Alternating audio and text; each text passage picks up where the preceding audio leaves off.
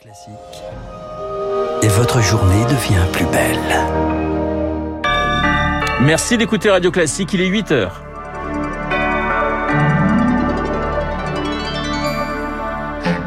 La matinale de Radio Classique avec Renaud Blanc. Une nuit de plus sous les bombes pour les civils en Ukraine. L'armée russe annonce ce matin l'ouverture de plusieurs couloirs humanitaires pour évacuer quatre villes, Kharkiv, Kiev, Mariupol et Soumy. Le premier port d'Ukraine, Odessa vit lui dans l'angoisse d'une attaque. Odessa, ville stratégique d'un million d'habitants au bord de la mer Noire. Et puis sur le fond de guerre, les candidats à la présidentielle, eux, tentent d'exister. Éric Zemmour était hier à, dans son, son meeting euh, dans le sud de la France avec un nouveau soutien sur scène, la nièce de Marine Le Pen, Marion Maréchal. Radio Classique. Et le journal de 8 heures nous est présenté par Lucille Bréau. Bonjour Lucille. Bonjour Renaud, bonjour à tous. À la une, l'armée russe qui annonce plusieurs cessez-le-feu locaux en Ukraine ce matin. Pour évacuer les civils piégés dans, depuis plusieurs jours dans quatre villes, Kiev, Mariupol, Kharkiv ou encore Soumy, c'est dans le nord-est, à une soixantaine de kilomètres de la frontière russe. Une pause dans les violents combats qui frappent ces zones pour ouvrir des couloirs humanitaires, Pierre Collard. Oui, ces couloirs devraient ouvrir ce matin, mais le communiqué russe reste assez flou sur les horaires.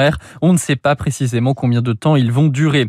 L'armée russe précise que cette décision a été prise après une demande personnelle d'Emmanuel Macron. Le président s'est entretenu avec euh, Vladimir Poutine pendant deux heures hier au téléphone. Concrètement, les civils de Mariupol et Soumy pourront partir, soit en direction de la Russie, soit plus à l'ouest de l'Ukraine.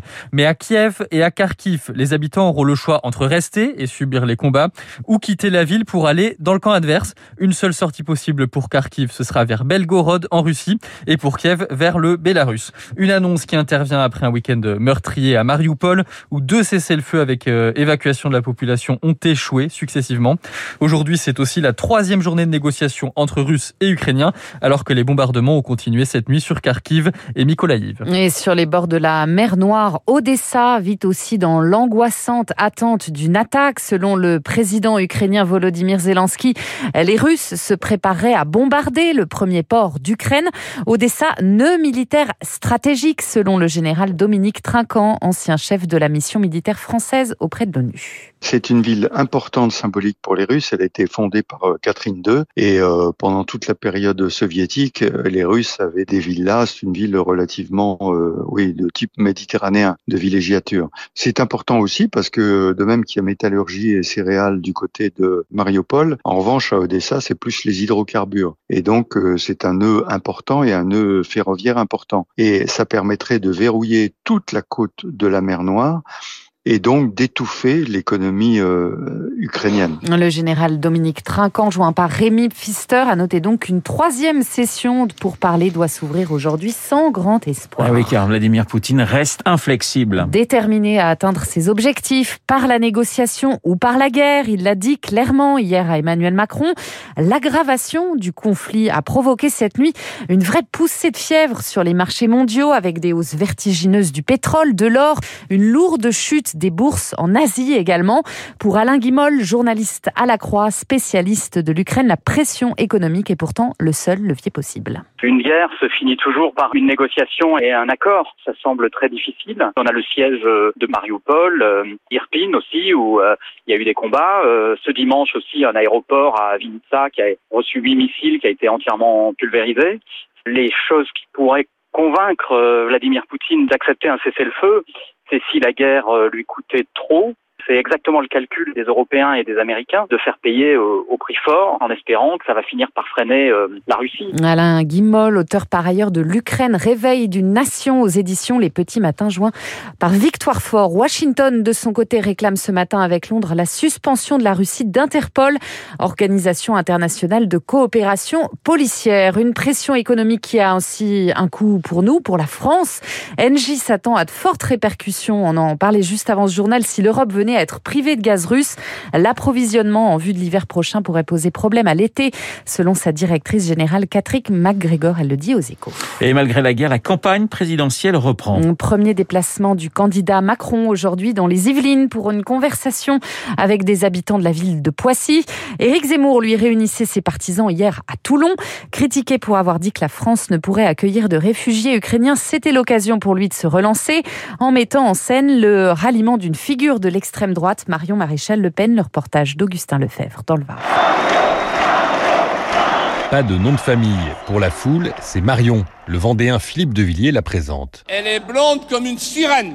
Elle est belle, elle est de droite. Pour celle qui se faisait encore appeler maréchal Le Pen il y a quelques années, le choix d'Éric Zemmour semble s'être imposé. Elle évacue en quelques mots son ancienne appartenance au Rassemblement national. Appartenir ou avoir appartenu à tel ou tel parti politique n'est pas le sujet. Parce que les partis politiques n'ont jamais été autre chose que des outils. Elle estime qu'Éric Zemmour est en train de faire tout ce qu'elle préconise depuis des années, refus du politiquement correct ou réalisation de l'union des droites. Merci à Marion de nous avoir rejoints. Le candidat ne cache pas sa joie d'avoir réussi à attirer la nièce de sa rivale. Marion, que tous les patriotes aiment et c'est nous qu'elle rejoint. La joie laisse place à la gravité quand il aborde la guerre en Ukraine. L'ex-journaliste tente de transformer son erreur en atout. Comme presque tout le monde, je n'avais pas vu cette guerre venir. Je suis le seul à l'admettre. Il revient également sur son refus d'accueillir des réfugiés ukrainiens en France. C'est désormais oui, mais temporairement et uniquement dans les villes volontaires. Le reportage d'Augustin Lefebvre à Toulon, dans le Var. Éric Zemmour qui invite par ailleurs ses partisans à un grand rassemblement place du Trocadéro à Paris le 27 mars prochain. Et on reparlera de cette campagne avec mon invité euh, Dominique Régnier euh, juste après le journal et juste après l'édito euh, de Guillaume Tabar. 8h06 sur Radio Classique. Lucille en Corse, 28 blessés hier lors d'un rassemblement de soutien à Yvan Colonna. Donc quatre parmi les gendarmes, plusieurs milliers de personnes se sont rassemblées à Corté dans le centre de l'île. Derrière ce mot d'ordre est un Assassin. Le suspect de l'agression a lui été mis en examen pour tentative d'assassinat terroriste. Une enquête administrative va aussi être ouverte.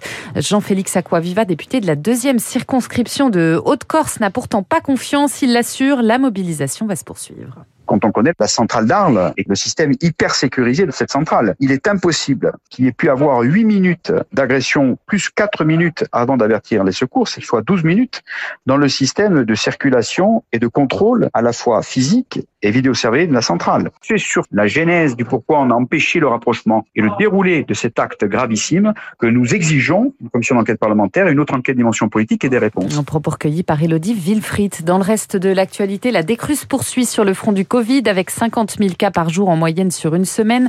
22 000 patients sont toujours hospitalisés. C'est 3 000 de moins que la semaine dernière. Pour les plus jeunes, plus qu'une semaine à supporter le masque à l'école à partir de lundi prochain.